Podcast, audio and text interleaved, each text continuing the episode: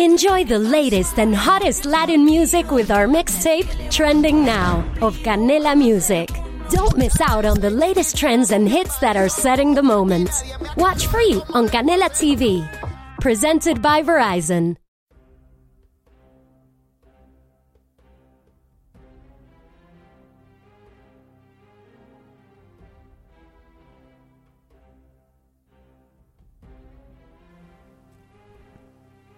Hola, buenos días. Soy Ana Fernández, vuestra compañera del Máster en Comunicación 2.0 de la Universidad de Alcalá. Ya nos vamos conociendo cada vez más, pero bueno, ahora con este módulo de podcast podemos empezar a contarnos de viva voz las cosas que nos interesan.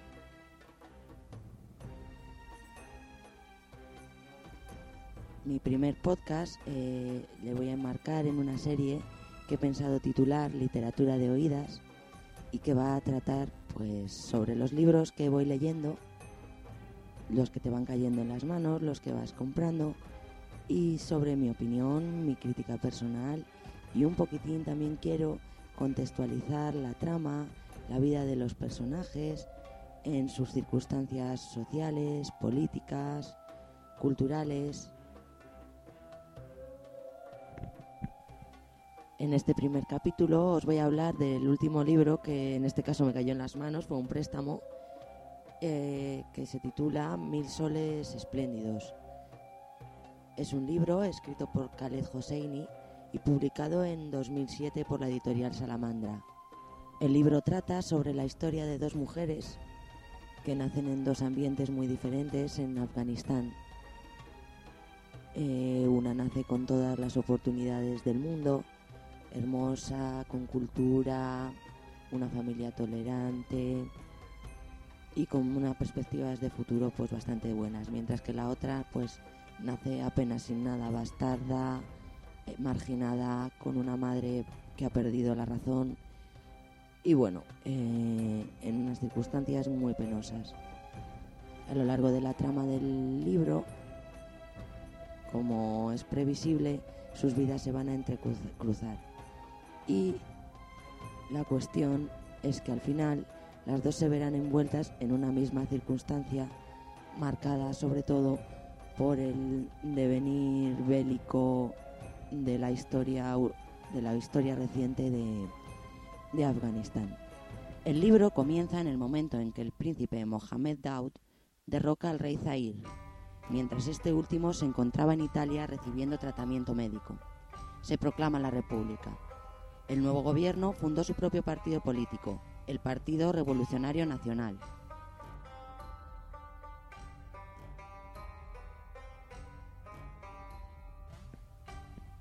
Este partido trató de profundizar en políticas de liberalización económica que resultaron un fracaso, al tiempo que eliminaba del panorama político a los elementos islamistas, se acercaba al Irán de Khomeini y a otras naciones árabes. El 27 de abril de 1978 se produce la Revolución Saúr, que derrocó a Mohamed Daud y situó a Nur Mohammad Taraki, intelectual y líder del Partido Democrático Popular de Afganistán, como presidente del Consejo Revolucionario. Taraki propuso la realización de una reforma agraria, la abolición de la usura y otras reformas progresistas. Encontró oposición en Ahmed Shah Massoud, que estaba al frente de la resistencia clandestina desde el golpe de Estado de Daud Khan y en sectores islamistas. Estos, apoyados por Estados Unidos armamentísticamente y a través del bloqueo del grano, consideraron que no estaban dispuestos a permitir la modernización del país empezando la guerra civil afgana.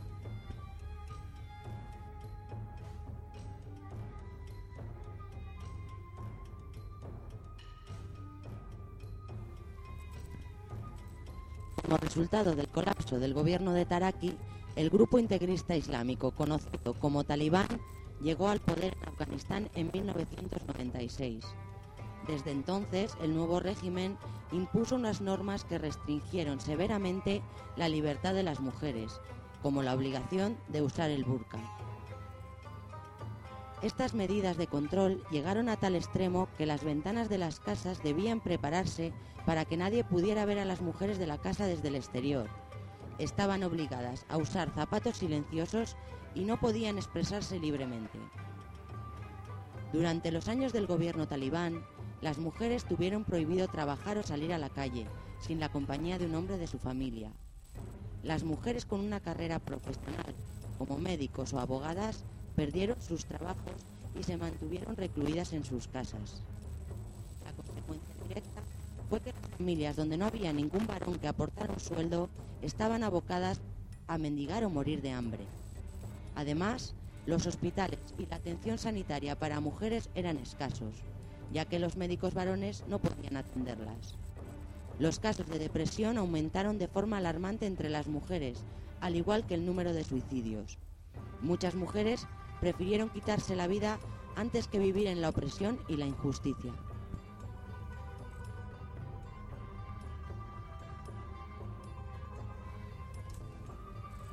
En estas circunstancias estalla la guerra de Afganistán, que comenzó el 7 de octubre de 2001 con la Operación Libertad Duradera del ejército estadounidense.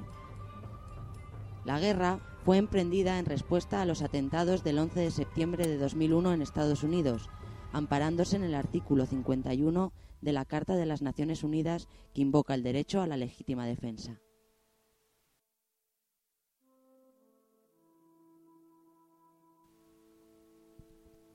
El ataque inicial sacó a los talibán del poder, pero estos recobraron fuerza y posiciones desde entonces. La guerra ha tenido menos éxito de lo esperado en cuanto al objetivo de restringir el movimiento de Al-Qaeda.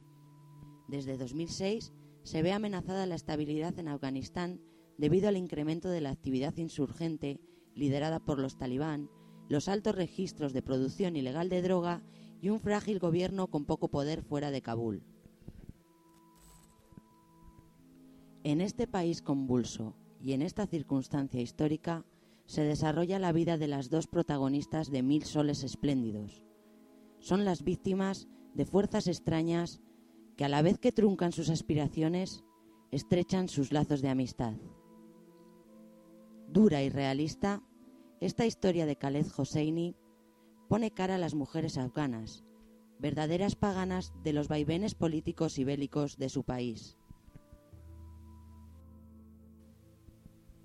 En Afganistán, las mujeres deben taparse la cara para poder ver a un hombre que no sea su marido ni su hijo. Para ello se cubren con el burka, una pieza de tela que cubre la cabeza y deja solo una rejilla de tela para ver. No pueden salir solas de casa, razón esta por la cual en la guerra varias mujeres murieron de hambre. El 80% de las mujeres sufre violencia doméstica, conducta que no está penada en Afganistán. En agosto de 2010, Intermonos FAM publica un informe titulado Promesas, Promesas, en el que denuncia la situación que se está viviendo actualmente en el país. Hay necesidades humanitarias apremiantes que se añaden a las necesidades de asistencia a largo plazo, básica para contribuir a la reconstrucción del país, dice el informe. Cerca de un tercio de la población está en riesgo de malnutrición una mujer muere cada 30 minutos por complicaciones relacionadas con la maternidad y uno de cada cinco niños muere antes de cumplir los cinco años.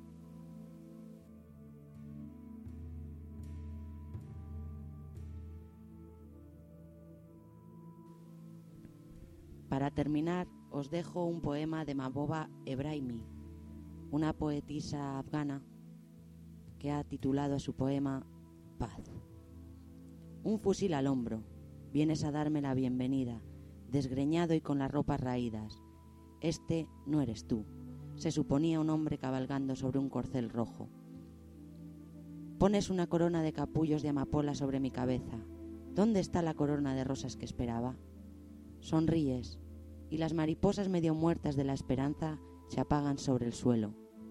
Déjame libre, te temo. En tus bolsillos ocultas campos minados, que han matado a muchos hombres y los han enterrado en el pozo de tu corazón. Tus besos muestran ansiedad y tu voz me alcanza, exhausta y ajada.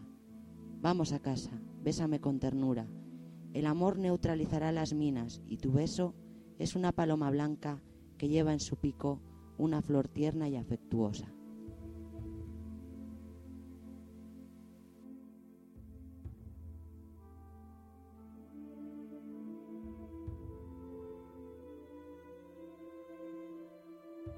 As a new Western Union customer, you can enjoy a $0 transfer fee on your first international online money transfer. Send money to your family and friends back home the fast, easy, and reliable way. Visit westernunion.com or download our app today to get started, and your first transfer fee is on us. FX gains apply, not available for credit cards and transfers to Cuba. Services offered by Western Union Financial Services Inc. and MLS 906983 or Western Union International Services LLC and MLS 906985.